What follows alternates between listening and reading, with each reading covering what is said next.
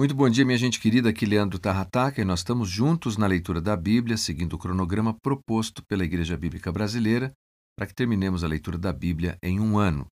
Muito obrigado por me acompanhar no dia de hoje. Hoje a nossa leitura se concentra no Evangelho de Lucas, capítulo 13, 14 e 15, e também no livro de Eclesiastes. Como cada um desses capítulos do Evangelho são muito extensos e ricos em detalhes, nós vamos apenas fazer uma pequena introdução. Capítulo 13. Nesse capítulo, Jesus ele ensina, fazendo uso de várias ilustrações, e por meio dessas ilustrações, ele acaba envergonhando seus adversários, que questionam as curas que ele efetua no sábado, e também é nesse capítulo que Jesus chora, ele lamenta por Jerusalém.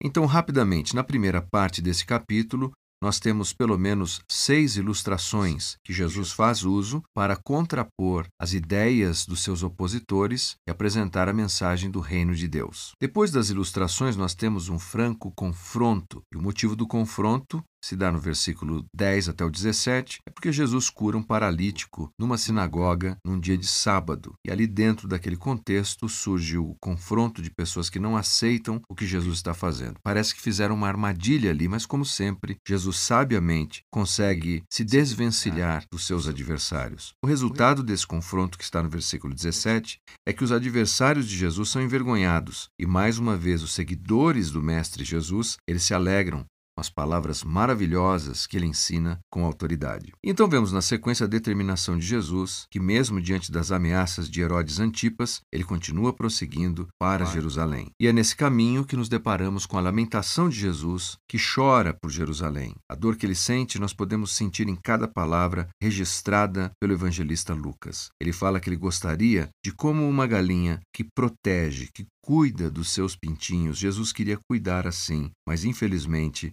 ele não teve essa permissão. E finalmente, ele pronuncia nesse capítulo uma profecia que fala sobre a destruição pela qual passaria o povo de Israel e anuncia a possibilidade do milênio, no versículo 35, na parte B. No capítulo 14, nós temos o que nós podemos chamar de salas de jantar e discipulado. Jesus cura no sábado mais uma vez, ele ensina sobre humildade, ele fala sobre o reino de Deus e ele também fala sobre o preço de ser um discípulo. Veja, a salvação é de graça, totalmente de graça, mas o discipulado custa tudo. Na primeira parte do capítulo 14, o poder de Jesus é demonstrado e há um confronto entre o gracioso Jesus e o legalista no sábado. Depois, nas parábolas de Jesus, nós nos deparamos com os banquetes que ele apresenta, e é nesse contexto todo que os discípulos de Jesus estão sendo forjados. E falando de discipulado, nos versículos 25 até o 35, Jesus fala sobre como um discípulo deve responder. Por exemplo, nas questões familiares do candidato, o discípulo deve colocar Jesus acima da sua própria família. O discípulo de Jesus deve carregar a sua própria cruz e seguir a Cristo. E Jesus, então, apresenta alguns exemplos ilustrando como se dá o discipulado. É o exemplo da construção, que deve-se calcular o custo. É o exemplo da guerra, que deve-se ter certeza do exército. É o exemplo do sal insípido,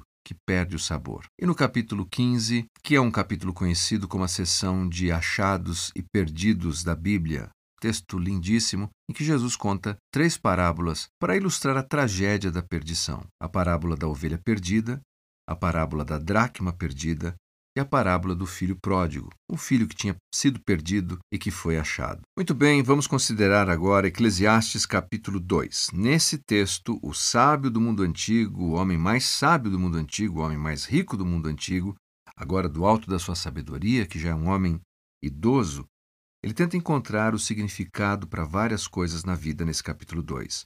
Ele fala das desilusões que o rei, o homem tão rico, tão sábio, tão poderoso, acabou vivenciando na sua jornada. E Salomão entra por vários caminhos à procura de paz, de propósito. Isso inclui o prazer, capítulo 2, versículos 1 e 2, e depois versículo 3, a bebida, grandes obras, versículo 4, plantação de vinhas, versículo 4b, criação de belos jardins com árvores exóticas, versículos 5 e 6, o acúmulo de posses, como escravos, versículo 7, manadas de rebanhos, versículo 7b, prata, ouro. E os versículos vão continuando: músicos, dotados, lindas concubinas.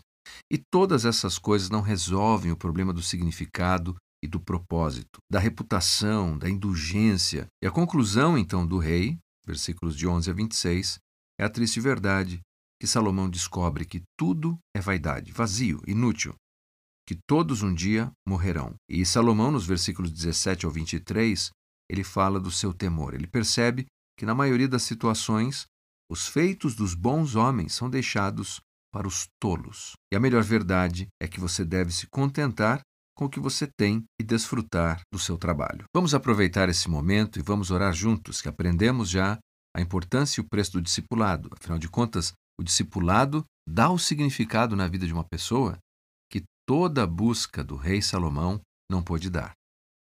Pai, muito obrigado por esse dia, por suas bênçãos, por sua provisão. Obrigado pela leitura de hoje, pela oportunidade de refletirmos também sobre a vida de discipulado e a vida que busca um propósito. Vimos que em toda a perseguição do rico Salomão, ele não pôde encontrar significado. Mas, por outro lado, seguindo o sábio Jesus pelo caminho do discipulado, nós encontramos o sentido de nossa vida. Abençoe os meus irmãos nesse dia e que possamos viver para a tua glória. Em nome de Jesus. Amém. Mais uma vez, muito obrigado. Deus abençoe você. Um ótimo domingo.